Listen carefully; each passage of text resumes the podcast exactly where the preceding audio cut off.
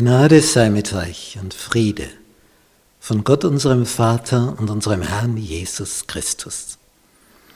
Wir studieren das Buch des Propheten Jesaja, Lektion 5. Edler Friedefürst. Der Text aus Jesaja Kapitel 9, Vers 5 für diese Woche denn uns ist ein Kind geboren, ein Sohn ist uns gegeben und die Herrschaft ist auf seiner Schulter. Und er heißt Wunder, Rat, Gott, Held, ewig Vater, Friedefürst.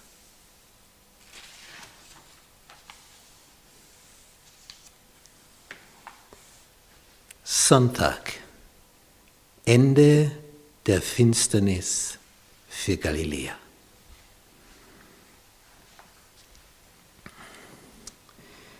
Im achten Kapitel, in Vers 23 heißt es, des Buches Jesaja, doch es wird nicht dunkel bleiben über denen, so in Angst sind hat er zur vorigen Zeit gering gemacht das Land Sebulon und das Land Naphtali, so wird er es hernach zu Ehren bringen. Den Weg am Meere, das Land jenseits des Jordans, der Heiden Galiläa. Galiläa war sehr, sehr unbedeutend in den Zeiten wo die mächtigen Stämme so in der Mitte des Landes waren und mehr um Jerusalem herum wie Juda. Da waren Stämme wichtig wie Ephraim, Manasse, aber die da im Norden am Rande, tja, die gab es eben auch. Darum heißt es hier, hat er zur vorigen Zeit gering gemacht, das Land Sebulon und das Land Naphtali. Aber wo ist dann Jesus am meisten herumgezogen? Wo hat er am meisten gewirkt in diesen dreieinhalb Jahren als Mensch hier auf Erden? Genau dort, am See Galiläa. Und schon 800 Jahre vorher wird das angekündigt. Genau dort wird er wirksam sein. Genau dort in Galiläa. Und diese Dinge, die faszinieren mich immer wieder aufs Neue, dass, dass es so etwas gibt.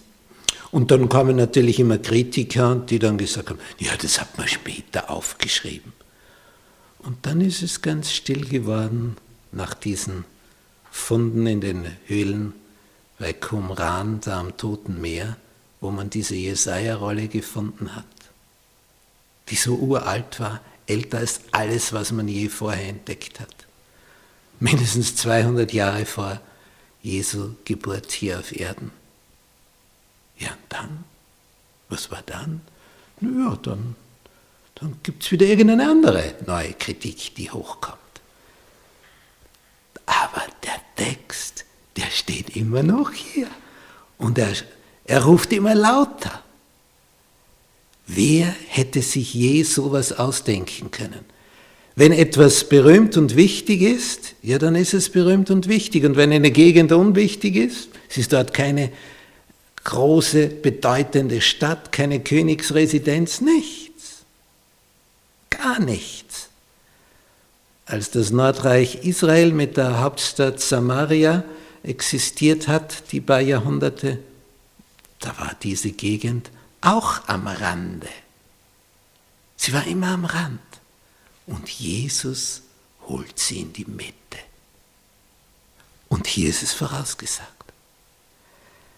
Es ist das Ende der Finsternis für Galiläa, nicht nur für Galiläa, sondern für diese ganze Welt.